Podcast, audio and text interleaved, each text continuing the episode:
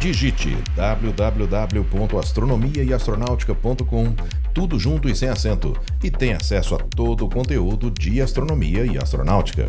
Não perca também nenhum dos quatro volumes da coleção Astronomia e Astronáutica, disponível com exclusividade na Amazon, e os videocasts de astronomia e astronáutica disponíveis no site e no YouTube. Siga-nos também no Instagram. Os links estão na descrição desse episódio.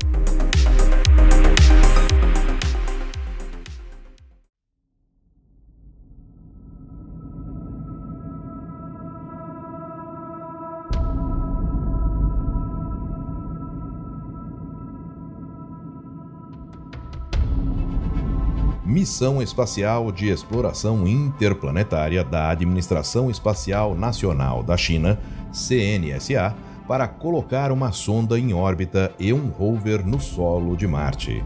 Ela é a Tianwen-1. Olá, eu sou Floresberto, apresentador do podcast Astronomia e Astronáutica, e vou levar você nessa viagem.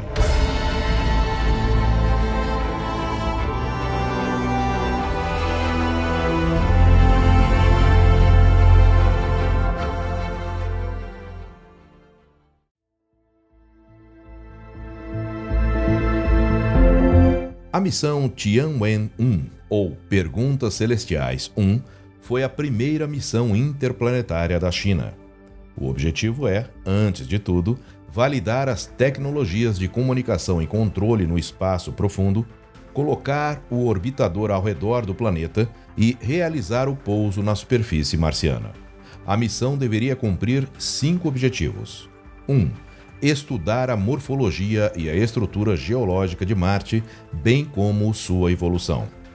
2. Estudar as características superficiais e subterrâneas do solo de Marte, bem como a distribuição do gelo. 3. Estudar a composição e o tipo de rochas, bem como minerais e os elementos presentes na superfície de Marte. 4 estudar a ionosfera, o clima, as estações e, de forma mais geral, a atmosfera de Marte. 5.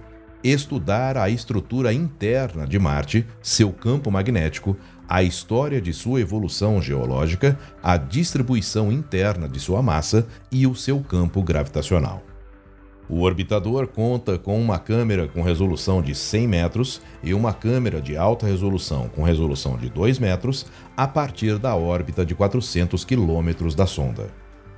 Ele conta ainda com um magnetômetro, um espectrômetro, um radar de subsuperfície, um analisador de partículas neutras e íons e um analisador de partículas energéticas. Já o rover Zhurong contará com um radar de penetração no solo, um detector de campo magnético da superfície de Marte, instrumento de medição meteorológica, um detector de composto da superfície de Marte, uma câmera multiespectro, uma câmera de navegação e topografia e uma câmera wireless implantável. Uma votação online foi feita entre 20 de janeiro e 28 de fevereiro de 2021 para nomear o rover e o nome Zurong, que faz referência ao deus do fogo no folclore chinês, foi o mais votado, com mais de 504 mil votos. Em 24 de abril, a CNSA anunciou que esse seria o nome do rover. O Programa Espacial de Marte da Agência Espacial Chinesa começou em parceria com a Rússia em 2011, com a espaçonave russa Phobos Grant e a nave chinesa Ingguo-1, que deveria se tornar o primeiro orbitador chinês em Marte, mas a missão falhou. Com esse fracasso, a China resolveu desenvolver um projeto independente, a missão Tianwen, que foi formalmente aprovada pelas autoridades chinesas em 2016 demorando apenas cinco anos para se tornar realidade. A missão teve início no dia 23 de julho de 2020, usando o veículo de lançamento de carga pesada Longa Marcha 5. Depois de sete meses no espaço, a espaçonave entrou na órbita de Marte no dia 10 de fevereiro de 2021. Por três meses, a sonda espacial estudou os locais para aterrissagem a partir da órbita de reconhecimento. No dia 14 de maio de 2021, a sonda pousou suavemente em Marte. Com esse pouso, a China se tornou o terceiro país a conseguir um pouso suave bem sucedido em Marte, depois da União Soviética e dos Estados Unidos. Como as operações do rover também foram bem sucedidas, a China se tornou a segunda nação a realizar essa façanha, depois dos Estados Unidos. O rover foi projetado para explorar a superfície de Marte durante 90 sóis, como são chamados os dias de Marte. As primeiras imagens de Marte feitas pelo Zhurong foram divulgadas pela CNSA no dia 19 de maio de 2021. No dia 10 de junho de 2021, a NASA disponibilizou fotos tiradas pelo satélite americano em órbita de Marte, Mars Reconnaissance Orbiter, que mostraram o Zhurong na superfície de Marte, além da perturbação do solo criada pelos retrofoguetes e os paraquedas usados no pouso. A Comissão Nacional de Atividades Espaciais da Argentina está colaborando com a missão por meio de uma estação de rastreamento chinesa instalada em Las Lajas, em Neuquén.